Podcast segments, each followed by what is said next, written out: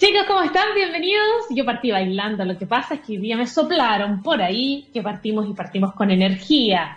Me contaron por ahí que vamos a partir con mucha energía en nuestras, en nuestras canciones, obviamente, que vamos a programar el día de hoy.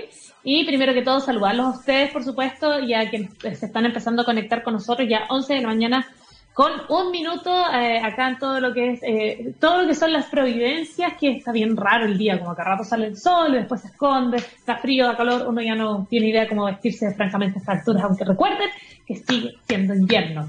Así que si quieren días calurosos, tenemos que esperar a que llegue septiembre. Eh, saludar, por supuesto, quiero saludar a toda la gente que eh, ya está empezando a vivir en esta nueva normalidad y a quienes están volviendo lamentablemente a un a un confinamiento, muchísimo ánimo, que mientras no haya vacuna, acá no hay mucho, mucho más que hacer. Em, el día de ayer estuvimos hablando un programa, perdón, estuvimos hablando un tema. Eh, el día de ayer, ¿se dan cuenta, no? Sí, que estoy con el baby brain. Después les voy a hablar del baby brain a ver qué significa eso. Eh, el día martes estuvimos hablando sobre eh, las ciudades inteligentes y hablábamos un poquito em, de los mitos de las energías renovables. ¿Se acuerdan que era eh, un, artículo que encontré que me pareció muy interesante compartir con ustedes. Bueno, me quedé pegada con los mitos. Entonces, eh, más que mitos, en verdad ha sucedido mucho que con respecto al 5G y a propósito de los anuncios que ha hecho el gobierno eh, sobre la licitación y bueno, todo lo que, lo que ha, las noticias que hemos tenido alrededor del 5G han salido unas teorías conspirativas ya dignas de salfate. Entonces, por lo mismo, encontré acá en abc.es, abc.es, eh, un artículo muy bueno que habla, y es un artículo ahora de este año, que habla, y el titular dice, la verdad sobre la loca teoría de, de que las redes 5G expandieron el coronavirus, pero cáchense. Y por lo mismo quiero que hablemos de esto porque porque vamos a tener hoy día un tremendo experto que nos va a aclarar muchísimas dudas con respecto a la instalación de las antenas, eh, vamos a estar ahondando en el 5G, así que pongan mucha atención a lo que se viene. Bueno, este artículo dice, bueno, la verdad sobre la loca teoría de que las 5G, las redes 5G expandieron, el coronavirus. El desarrollo de la, de la telefonía móvil ha ido siempre relacionado con su posible incidencia sobre la salud, que por cierto es una pregunta que mucho surge pero en una campaña orquestada para la desinformación de la población, y ustedes no se olviden, nosotros lo hemos dicho hasta el cansancio, eh, en, el, en el programa en el programa de Eduardo se dice hasta el cansancio con grandes invitados también relacionados a la ciberseguridad en salas de situaciones. Nosotros lo volvemos a repetir. Eh, ¿Hay campañas para desinformar la información? Existen, para desinformar a la población, perdón. ¿Existen? Sí. ¿Están? Sí. ¿Las vemos todos los días? Sí. ¿Las compartimos lamentablemente porque no chequeamos si la noticia es real o no? Sí. Y por eso mismo, este programa eh, viene a, eh, a, ustedes a enseñarles un poquito cómo distinguir. Eh, bueno, incluso este tipo de, de noticias ha provocado incluso sabotajes en antenas en países como Reino Unido, en las cuales prácticamente las han destruido. Alrededor de estas eh, redes móviles de quinta generación popularmente conocidas como 5G o 5G, se ha generado un torrente de críticas y disputas en los dos últimos años.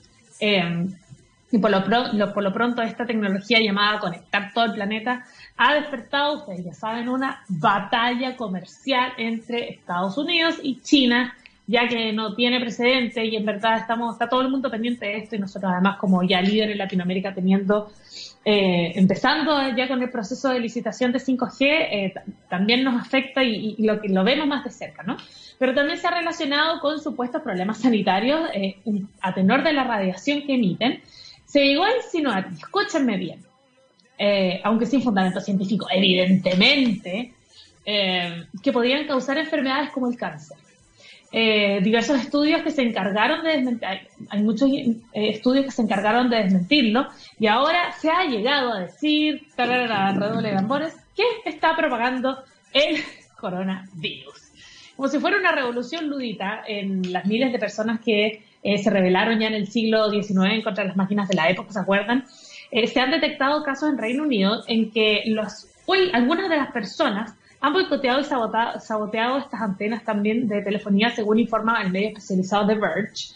Y también el otro medio, que es The Guardian, eh, añadió y dijo que desde la semana pasada, al menos, les voy a decir eh, primero de qué eh, momento esto es del Esto es de junio, esto es un artículo de junio, así que por ahí, por esa época, al menos unas 20 antenas en el país ya habían sido incendiados o destrozados. Y la razón, se preguntarán ustedes, se encuentra en que una campaña de desinformación incentivada a través de redes sociales y canales de YouTube, por eso mismo les digo, no confíen en todo lo que ven en las redes sociales porque hay mucha campaña que está hecha para desinformar e inclinar incluso votaciones, como ya lo hemos hablado en este programa y en este y en esta radio eh, eh, eh, anteriormente, incluso votaciones presidenciales, imagínense.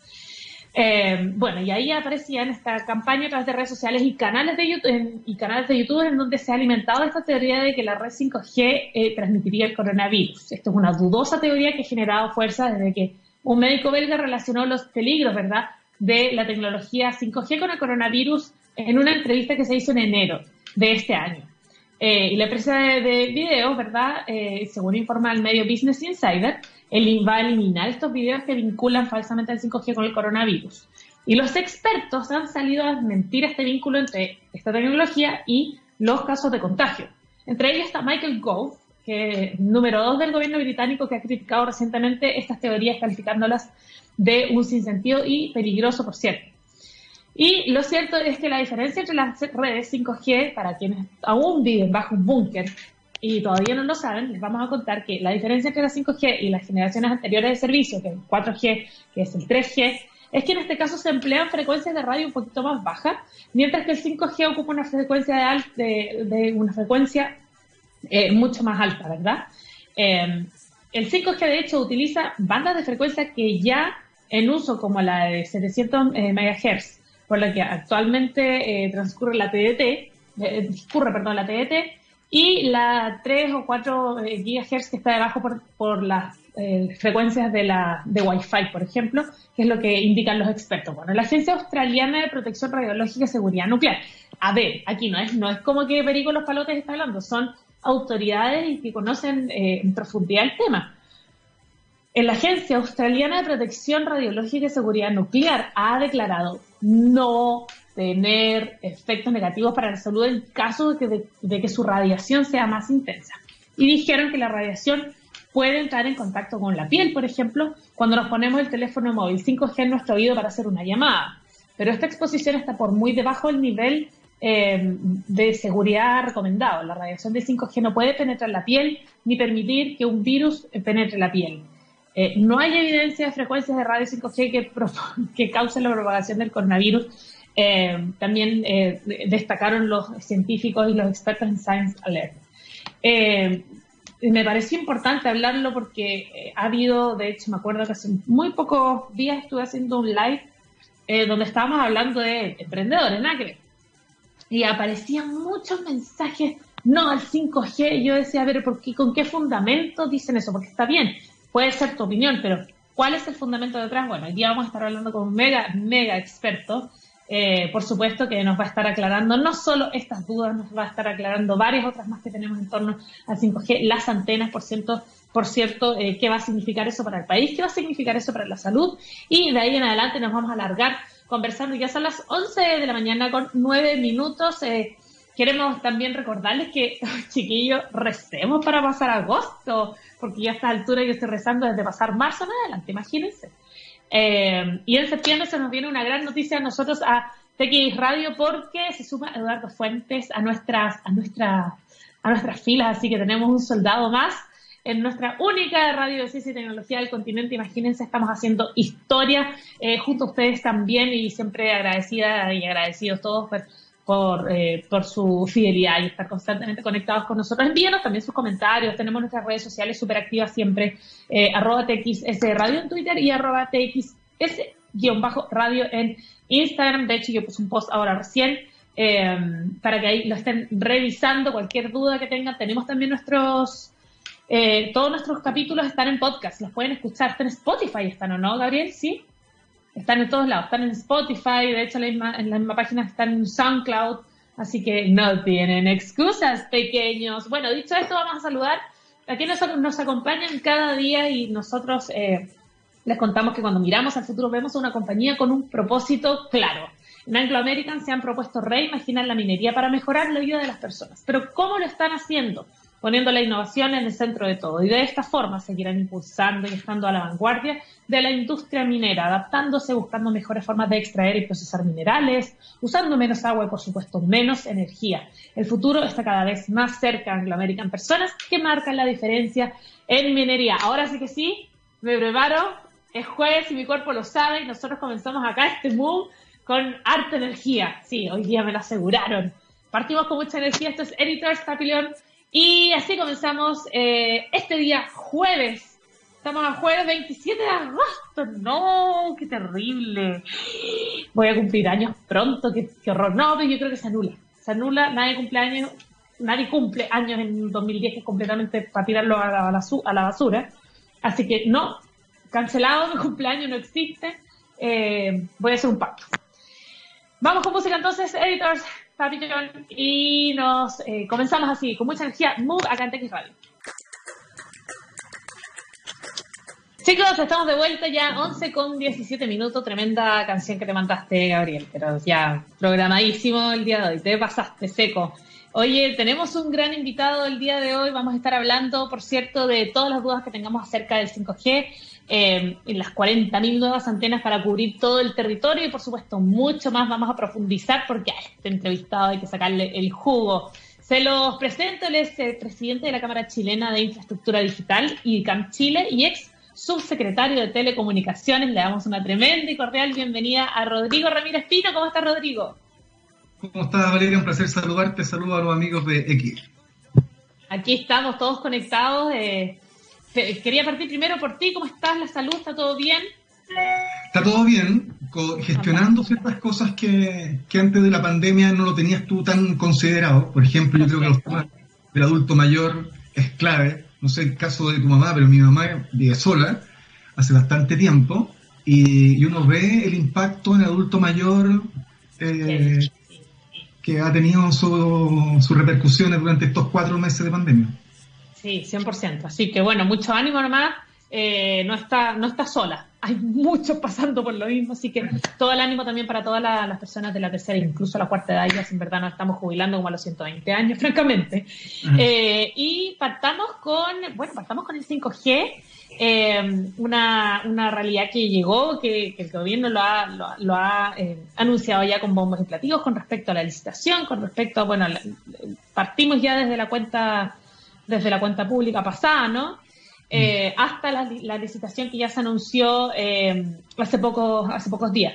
el 5G, ¿a qué nos enfrentamos con la llegada del 5G a nuestro país? Yo creo que una muy buena noticia, hay que felicitarla, eh, pero tenemos que ser cautos eh, en los impactos que pueda tener esta tecnología a corto, mediano y largo plazo. En el mundo, esta tecnología aún está en fase demo, está en una fase beta. Todavía no hay modelos de negocio que tú pudieras decir, mira, 5G está pensado para usos industriales, no está pensado para que ni tú ni yo podamos descargar más rápido una película de Netflix. Está pensado fundamentalmente para que la industria de la logística, la industria automotriz con los proyectos de automóvil autónomo tengan en su trayectoria, en su recorrido, una conectividad en tiempo real que le permita menos latencia, es decir, menos tiempo de demora en conectarte. Entonces, tú no puedes tener ahí una red donde haya una latencia, como ocurre hoy día, de muchos milisegundos. Ahí necesitas una, una latencia mínima por ejemplo, para una telecirugía de corazón abierto, ¿cierto? Entre San Clemente y Santiago, eh, donde el médico no puede tener ese delay. Ahora, para que eso suceda, tú tienes que tener en todo ese recorrido, desde San Clemente hasta el hospital militar, por, ejemplo, toda la red de infraestructura, de antenas, de pequeñas antenas, para asegurar esa conectividad, porque son bandas muy altas y al ser bandas muy altas, tienen muy buena capacidad, pero mala cobertura. ¿Qué quiere decir? Por ejemplo, cuando se introdujo la red 4G, fue fundamentalmente a través de la licitación de la banda 700, una banda de 700 MHz que es muy baja. ¿Y eso qué permite? Mucha cobertura. Entonces, donde tú tenías una antena, puedes cubrir 12 kilómetros cuadrados pero cuando usas bandas muy altas, necesitas, por ejemplo, la, 26 GHz, necesitas 900, 900 pequeñas celdas en 3 kilómetros cuadrados. Entonces, ese es parte del desafío, ¿no? De cómo hacemos un, despliegue, pero fundamentalmente, todavía nosotros, como país, tenemos que desarrollar y terminar por desplegar la red 4G, que es la que en el mundo ha permitido Entiendo.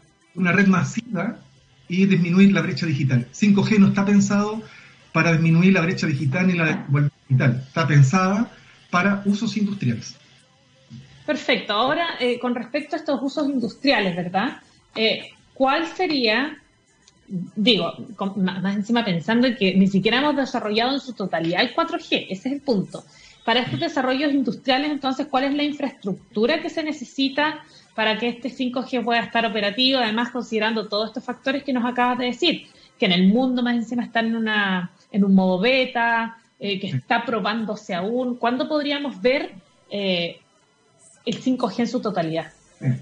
Mira, Valeria, mira, en el mundo existen hoy día 83 redes 5G comerciales. ¿Qué quiere decir? Eh, en palabras simples, para quienes nos escuchan y nos ven, es un enchulamiento de la red 4G. Por ejemplo, Vodafone, en España tiene en las 15 capitales tiene una red comercial 5G en un perímetro muy acotado que vale, vale 76 mil pesos el plan, pero es un 4G mejorado, podríamos hacer un LTE eh, con más capacidad. Eso sucede en Estados Unidos con Verizon, con ATT, eh, eso sucede en Trinidad y Tobago, eh, sucede en, en fin, en Canadá. 83 redes que se comercializan de esa forma. Y la única promesa es que te dicen, mira Valeria, cómprame este plan 5G, no es un 5G en su exponencial, pero te aseguro mayor capacidad y para eso págame el doble de tu plan. En Chile tenemos el giga más barato de América Latina. El giga en Chile vale 0,87 dólares. En las últimas promociones, tú dices, en plena pandemia, las empresas de telecomunicaciones te están ofreciendo dos planes ilimitados por 14 lucas. ¿no? Sí, pues, verdad. me han llegado todos los correos. Entonces, ahí tú vas diciendo, la gente está dispuesta a pagar más de su actual plan cuando la tendencia es pagar menos? Es una pregunta para la industria, por eso no, es, no está pensado para un uso masivo. Y respondiendo a lo que tú dices, en Chile la mitad de los hogares no tiene fibra óptica en su hogar. La mitad. 100%. Y tú te estás conectando seguramente en este rato por tu eh, conectividad fija y tu wifi. Y tenemos nuestros hijos, y nuestros hijos se están conectando con el wifi y uno está aquí haciendo tarea y la otra está viendo Netflix. Exacto. Entonces tú dices, bueno, ahí ha habido una congestión de la red que ha hecho que la calidad del servicio ese eh, no sea del todo satisfactorio. Entonces, los usos industriales, para no generarle mayor eh, expectativas, porque no estamos en, épocas de letras chicas, ¿no? tenemos que decirle a la gente, mira, la, la tecnología 5G se va a desplegar paulatinamente y quienes primero adquieran esta tecnología van a ser los que tienen mayores ingresos. La alta minería, eh, la, industria logística, los puertos, eh, la industria de la entretención, eh, la industria de la seguridad pública y del transporte público, podríamos decir, esos son como los cinco grandes drivers que están tirando la tecnología 5G.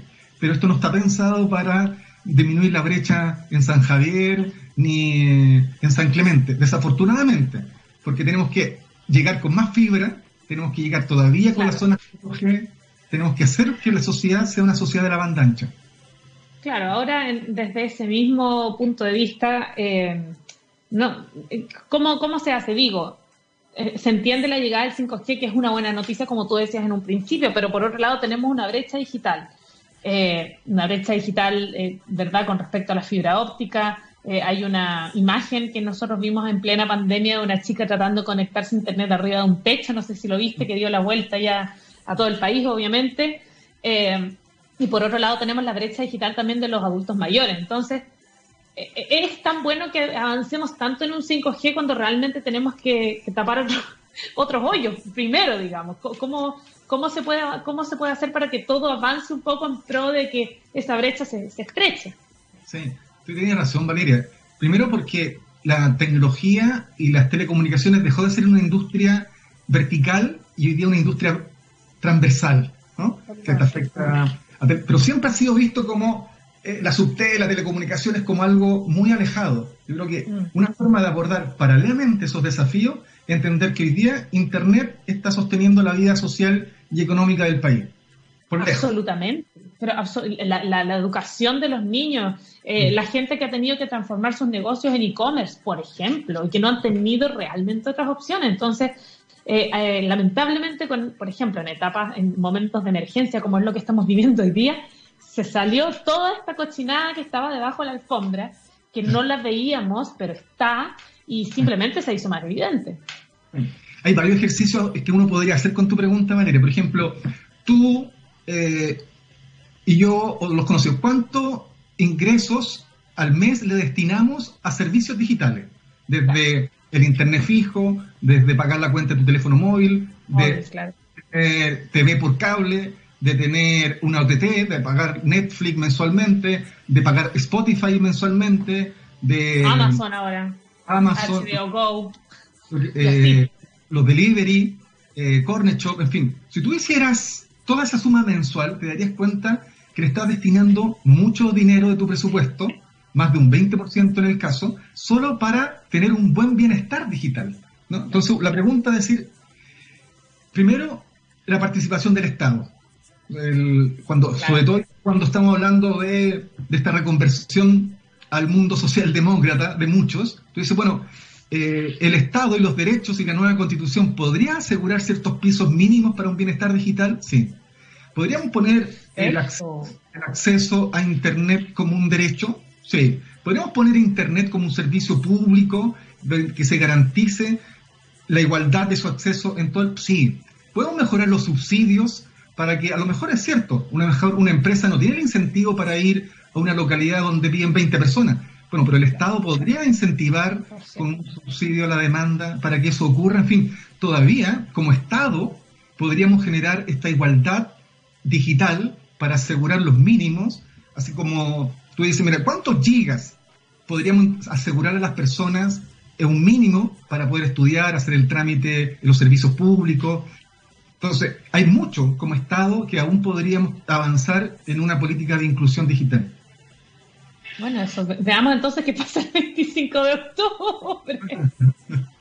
Oye, te quería preguntar un poquito con respecto al anuncio que hizo el presidente hace un, hace un par de semanas, ya creo, ya estoy tan perdida con las fechas, con respecto a la licitación. Eh, ya comenzó el proceso de licitación de 5G en Chile. Cuéntame un poquito cómo es ese proceso, quiénes están en la carrera de la licitación y de qué se trata. Bueno, de hecho, en, por estos días, eh, en, el Senado va a haber una sesión especial para tratar el tema de la licitación. Oye, el Senado se ha transformado en mi nuevo SQP, perdóname, pero yo lo veo, pero disparar. Yo también, nunca lo había sintonizado como tanto. se pasó. Sí, y ahora, justamente, porque a los parlamentarios les llamó algunas dudas de esta licitación. Porque recordemos que esta licitación se van a poner en el mercado cuatro bandas o cuatro fragmentos de bandas. Es una lata porque eh, hablar de bandas es fome, pero eh, y no todo el mundo eh, lo, puede comprender con facilidad. Pero esta carretera invisible, ¿cierto? Que pasa por nuestras cabezas, el espectro, ¿cierto? está dividida en bandas. Y para esta licitación se pusieron cuatro bandas. 20 MHz en la banda 700, que es donde se desplegó, eh, Claro, Entel y Movistar desplegaron 4G en Chile.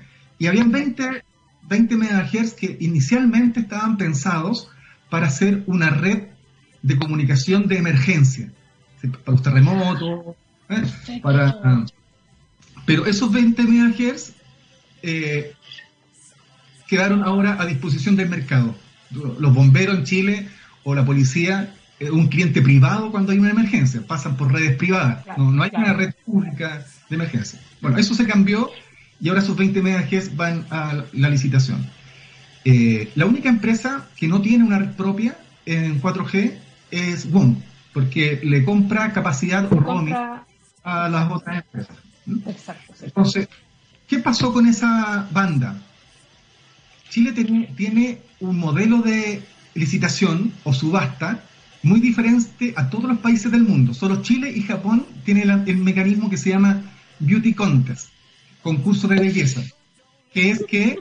¡Qué horror! ¡Ay, que suena horrendo! Ya, sigamos. Que es que yo les, como Estado no eh, recaudo dinero por el espectro, sino que quien, sea más bello, quien llegue con el mejor proyecto, se gana la licitación. Sí, sí, así es. Eh, por, ejemplo, por ejemplo, Estados Unidos ayer terminó su licitación de la banda 3,5, que es una de las cuatro bandas que en Chile se puso a, licitar, y recaudó 4.500 millones de dólares. 4.500 millones de dólares. Eh, Colombia, a finales del año 19, licitó la banda 700 y recaudó 1.200 millones de dólares. Chile no recauda nada. Pero, ¿qué, es lo creativo que inventó Chile? Que es, bueno, como no te cobro, pero a ti te interesa ir a cubrir una zona comercial como Vitacura, Providencia, como la prestación tienes que ir al web, tienes que ir a Curicó, tienes que ir a Putaendo. Entonces tienes que cubrir aquellas zonas que no son atractivas comercialmente. Entonces, tú vas por esto que te interesa, pero yo como Estado te obligo a ir a más de 1.500 localidades. La vamos a considerar tu responsabilidad social, básicamente. Exactamente, yo Estado te obligo. Y que fue la única forma que tuvo el Estado, como no tiene ese modelo de recaudación, para poder equiparar la cancha. Bueno, eso se sacó en esta licitación. No, no existe. Entonces, eso al Parlamento le llamó la atención, porque ellos consideran que es una privatización total del espectro. Es decir, yo te entrego eh, esto a un concurso, no recaudo y tampoco logro equiparar la cancha con este modelo de la contratación. Entonces, ese es todo con una brecha. Exacto. Es una primera duda más, más de acceso y de, y de brecha digital, como tú bien dices. y lo otro que llama la atención de estas bases en particular es que eh, en la banda 3.5 hay ya operadores que tienen porción de esas bandas. Entonces, eh, se llamó licitación por bloques muy chiquititos, muy chiquititos. Pero para tener eh, eficiencia en el espectro, tú tienes que contar con por lo menos un bloque continuo, que son, mm. se calcula como 6, 100 MHz. O sea, si tú eres la empresa X, para yo poder desplegar tecnología en esa banda necesito tener un bloque continuo. En Chile son descontinuos. Entonces, la pregunta del mercado es, ¿qué tan atractivo va a ser para una empresa ir por bloques descontinuos cuando va a ser ineficiente? Y lo último es lo que te comentaba de las bandas muy altas, que se llaman bandas milimétricas, que estas son de 26 gigas, que en Chile fundamentalmente están para servicios satelitales. Bueno, en Estados Unidos eh, y ahora en Chile se ponen a disposición para 5G. Pero esa no está pensada para cubrir el territorio nacional, no está pensado para cubrir Arica, Puerto Williams. Esa es la que yo te digo, esas bandas están pensadas para ir eh, al polígono del de, eh, aeropuerto Santiago, no para cubrir Lampa ni eh, Absolutamente. Está pensado para ir a la que está en Talcahuano, no está pensada para Talcahuano, sino que está pensada para esa pesquera que está en este polígono. Entonces, mucho más focalizado. Mucho más focalizado. Y yo, o sea, teóricamente uno no le ve la dificultad. Si solo es un tema de transparencia y de que la gente no piense mañana que, va que un comercial o un call center lo va a estar llamando y decir, ah, le estoy vendiendo un plan 5G, entonces ya no estamos para fake news y estamos en, en pocas, por el contrario. Entonces, mejor aclararlo de un principio, sincerarnos, decirme este va a ser un proceso largo, eh, donde hay que tener participación de la industria, pero paralelamente, como tú muy bien decías, pero nuestra prioridad por de pronto también tiene que ser cubrir la brecha digital. Y eso lo dan las bandas más pequeñas, como la banda 700. Exactamente. Oye, eh, son las 11, llegan 35 minutos ya, tenemos que ir a una pausa, pero te juro que estoy ya más en esta conversación eh, por si acaso, para quienes se están conectando con nosotros recién ahora, estamos con el presidente de la Cámara Chilena de Infraestructura Digital, IDICAM Chile, y ex subsecretario de Telecomunicaciones, Rodrigo Ramírez Pino. Está con nosotros aclarando todas nuestras dudas. Nos quedan varias preguntas, pero creo que nos deberíamos ir a una pausa musical. ¿Te parece? Súper. Fantástico. Entonces, esto es Garbage. Why Do You Love Me? Y ahora volvemos con Mu.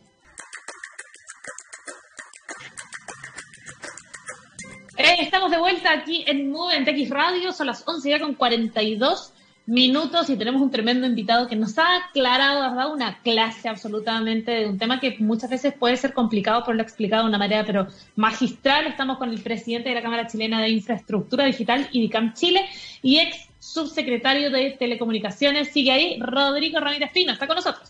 Estamos. Hoy estamos hablando de, bueno, para hacer un recuento un poco de lo que fue nuestro primer bloque, hablamos de 5G, de la infraestructura necesaria, ¿verdad?, eh, para que pueda ser operativa acá. Y eh, fíjate que eh, quiero partir casi que de atrás con respecto al 5G, porque de verdad, Rodrigo, es imposible googlear 5G y no hablar de una polémica mundial, ¿verdad?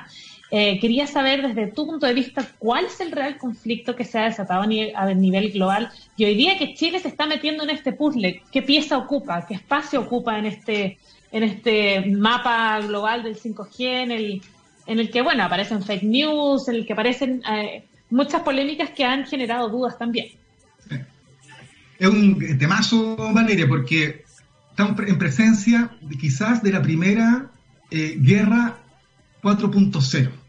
Eh, estamos en presencia quizá de la primera gran tensión entre Estados Unidos y China a propósito de quién llega primero con esta tecnología. ¿Por qué? Porque China se viene preparando de hace años para poder liderar alguna de las G, podríamos decir, ¿no? Cada, cada, cada 10 años, más o menos, cuando sale una nueva evolución de la G, sucedió con 2G, 3G y 4G, China siempre lo vio desde la vereda, ¿no? siempre tuvo una participación marginal en términos de tecnología y de imagen. ¿no? Antiguamente comprar algo chino era comprar una copia. Pero, y mal. Ah, y mala. Pero la industria china cambió, evolucionó y se puso el tema tecnológico como una gran meta. Y hoy día las mejores, o la, entre las mejores empresas tecnológicas del mundo están las chinas. Entonces se preparó para esto. Y así como Europa dejó pasar todo el liderazgo de 4G o 3G, Estados Unidos y Japón lucharon también por quién llegaba primero con esta tecnología. Entonces, China, como se lo planteó previamente, incluso ya los países nórdicos y Japón están desarrollando 6G, eh, porque, Y uno acá combatiendo con el coronavirus, francamente. Claro, y, y tú dices, bueno, entonces está esta tensión, de hecho Estados Unidos ha hecho una ofensiva eh, para precisamente sacar, ¿cierto?, de toda la cadena de suministro todo lo que sea chino. Entonces, algunos países... Huawei. Exactamente, y algunos países como Inglaterra han decidido también ir eh, cortando esa relación. No así países como Alemania o como Francia o como España que dicen no, la neutralidad tecnológica es un valor. ¿Y por qué a nosotros nos afecta? Porque Chile ha tenido varios valores y ha sido pionero en varios temas, entre ellos la neutralidad de la red. El primer país del mundo que sacó la ley de neutralidad de la red, es cierto que no hay discriminación ni privilegio de un contenido sobre otro por los que pasa la red de Internet. Y el otro valor es la neutralidad tecnológica. Yo, a lo que yo quiero asegurarte que a la Valeria le llegue la mejor conectividad a su casa. Yo veré qué equipo uso, qué marca uso, cómo, cómo llego. Pero a mí nadie, no me pueden decir a priori que para llegar a la casa Valeria tengo que usar esta tecnología. Eso es violar el principio de la neutralidad tecnológica. Entonces, Chile y América Latina está frente a esta tensión. Entonces, lo que nosotros decimos es que precisamente hoy día es donde tenemos que hacer valer ese principio de neutralidad tecnológica. Eso en cuanto a la disputa global de esta guerra 4.0. Y producto de esta misma tensión y producto de los intereses que ha habido también toda una ofensiva, primero de asociar las antenas 5G a como el gran causante del COVID, ¿no? Aparte de esta, de esta fake news, dice, bueno, como Chile, como Argentina, como Ecuador, que no tienen ni una sola antena de 5G, eh, seguimos aumentando y tenemos tasas de O sea, es inverosímil, pero desafortunadamente la burbuja en Internet, como tú bien lo sabes, eh, hace precisamente que el mundo o el entorno solo que me rodea sea a propósito de aquellos intereses por los cuales yo estoy buscando. Entonces, la burbuja te deja ver más allá. Entonces, hay, hay estados como Perú, no hay que ir a Inglaterra, eh, Perú ha hecho campañas públicas, es decir, mira, hemos ido al Ministerio de Salud y hemos hecho una investigación sobre el campo radiomagnético de esta antena, que tiene menos rango que un microondas, por ejemplo. O la OMS también saca periódicamente informes de impacto. Pero entonces, volver al principio, igual que el COVID, ¿no? Se necesita acceso a información pública de fuentes creíbles. Y ahí el Estado... Y ahí el Estado sigue teniendo un papel importante, porque ¿cuál es el riesgo de esto? Eh, lo veíamos al principio. Hoy día tú vas a poner una antena, no vas a poner hoy día la gran torre del Cerro San Cristóbal o esa torre que te molesta. Hoy día la tecnología 5G, 5G va a implicar pequeñas antenitas adosadas a un semáforo, adosado a un poste, que prácticamente van a ser eh, invisibles o son más sustentables o son más sostenibles. Eh, pero si la gente tiene esta concepción, va a ir donde su alcalde y le va a decir, señor alcalde, ¿sabe qué? No quiero que me pongan esta tecnología. Y el alcalde, en época electoral, le va a decir, sí, tiene razón. Por un voto, lo que usted quiera. Exactamente. Entonces, por eso tiene que ser, eh, la conectividad es un medio. Uno no puede fijarse la conectividad como un fin, sino que a usted vecino, a usted, a usted alcalde, ¿cómo le beneficia que en su comuna haya un 10% de mayor penetración de Internet? ¿En qué le beneficia? ¿Cuántos empleos se pueden crear? ¿Cuánto eh, porcentaje de eh, seguridad ciudadana puede tener? ¿Cuánto impacta ese 10% en, en, las postas, los consultorios o en el CEFAN de su comuna? Entonces, cuando uno hace esta relación con los alcaldes, que van a ser clave para todo el despliegue de esta eh, infraestructura, tú tienes que llegarle no por la antena, tienes que decirle, alcalde, trabajemos en que la Pintana, Cerro Navia, Renca, de aquí a los próximos cuatro años, aumente su penetración de Internet en 10, 15, 20%, porque es mejor para la calidad de vida de sus ciudadanos. Exactamente, de hecho, eh, en, la introducción que hice en un principio, eh, partiendo este programa, estaba leyendo un artículo de, de junio de este año y hablaban, claro, de esta teoría de, las redes 5G, cómo propagaban el coronavirus y mucha gente, ciudadanos ingleses, destruyeron y quemaron algunas, algunas de las antenas que están en esta, en esta etapa demo. Entonces, qué importante lo que dices tú con respecto también, no solo a la educación de, de los mismos, eh, de las mismas autoridades que el día de mañana van a ir a buscar un voto, sino a la educación también de los mismos ciudadanos, que hoy día...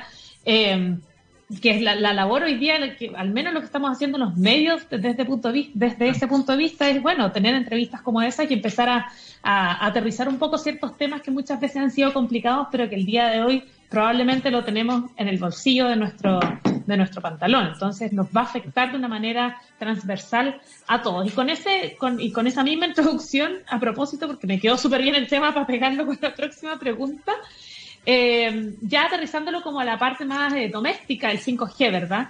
A la parte más doméstica, porque evidentemente, según lo que hemos conversado, esto va a afectar en primera instancia a la parte más industrial, a industrias más grandes, a la minería, a la, pesca, a la, pesca etcétera. Eh, en algún momento nos va a afectar, supongo, de manera más, más doméstica uno en la casa, en la misma tipo de conexión que va a tener o en estos dispositivos móviles que guardamos en nuestros bolsillos. ¿Qué va a pasar en ese aspecto con la obsolescencia programada? ¿Qué va a suceder con los teléfonos móviles? Vamos a tener que cambiarlos porque es, de verdad, con los valores que están teniendo los teléfonos, va a ser un tema. Entonces, quería saber si en el largo, en el corto o mediano plazo nos va a afectar eso o todavía no es algo de lo que tengamos que preocuparnos. Hay que preocuparse. Tú lo has dado también al. Eh, un teléfono 5G en el mundo vale hoy día un millón doscientos mil pesos o un millón quinientos mil por debajo. Eh, en Chile también se innovó en su momento, hace tres años atrás, eh, cuando eh, desplegamos una norma en donde todos los teléfonos que se vendan en Chile tienen que ser aptos para todas las bandas. No sé si te, recuerdas que hay un sellito perfecto. 2G, 3G, 4G, su teléfono está apto incluso para recibir señales de alerta de emergencia. Porque antes una compañía te vendía un teléfono para sus bandas, pero no podías cambiarte porque cuando ibas, pasabas de Talca a San Clemente, siempre hablo de Talca porque yo vivo en Talca, eh, eh, tenías que cambiar de teléfono porque no, tu, dispositivo no estaba para eso. Bueno, ahí nos vamos también con esa normativa. Se espera que la tecnología 5G, cuando esté madura, eh, es, lo mismo de la adopción tecnológica, ¿no? los primeros los usuarios intensivos son los que primero adquieren hasta que el propio mercado vaya generando eh, dispositivos al alcance de la mayoría de las personas. Pero lo que hay que asegurar es lo que tú bien dices, una política en términos de eh, la industria de los dispositivos eh, para asegurar eh, la continuidad. No puedes tú estar cambiando cada seis meses tu teléfono móvil porque al final va generando más brechas de acceso, de endeudamiento, en fin. Pero lo que se ha dicho, lo que se ha pensado también hasta ahora es que 5G eh, también puede ir a tu hogar directamente. Es decir, hay algunos países que eh, implementan 5G. 5G es una marca comercial, no es, una, no, es, no es un estándar. El estándar son yo digo, mira, vamos a entender 4G, si te dan 10, 100 eh, megabytes de subida, si la capacidad de latencia es tanto, eso son los estándares. Entonces, hay muchas empresas que te están llegando a tu hogar eh, con servicio fijo inalámbrico, es decir, con una antena llegan vía cable a tu hogar y en tu casa te dan una gran capacidad. Entonces, 5G eh, hay que entenderlo como un ecosistema. Va a haber para tu dispositivo móvil, pero también para, también para tu hogar, eh, para satisfacer la necesidad de una sociedad de... Recordemos que en Chile eh, tenemos casi 13 gigas per cápita. Finlandia, que es el país que tiene el, eh, mayor consumo de datos, tiene 17 gigas per cápita. Chile está dentro de los, podríamos decir, entre los 7 países de mayor consumo. Tenemos, duda. tenemos mucho, porque el, uso intensivo. Ah, mira, en la pandemia hemos, tenemos 11 horas de peak de consumo de Internet. 11 horas desde las 11 de la mañana hasta las 12 de la noche tenemos 11 horas de peak de uso de Internet. El, hito histórico de que se tenga registro en Chile de mayor consumo fue el 19 de mayo, cuando se descargó de manera gratuita la versión número 5 del videojuego GTA. No te lo puedo creer. Esa noche se traficaron 2,9 terabytes cuando en Chile el promedio es 1, 1,5, solo esa noche, el 19 de mayo, en plena pandemia, el consumo fue de 2,9 terabytes. Es decir, eh, tenemos ahí un uso que también nos llama a la reflexión porque el 85% de todos los datos, de todo el tráfico de nuestra red en Chile es datos. ¿Pero qué tipo de datos?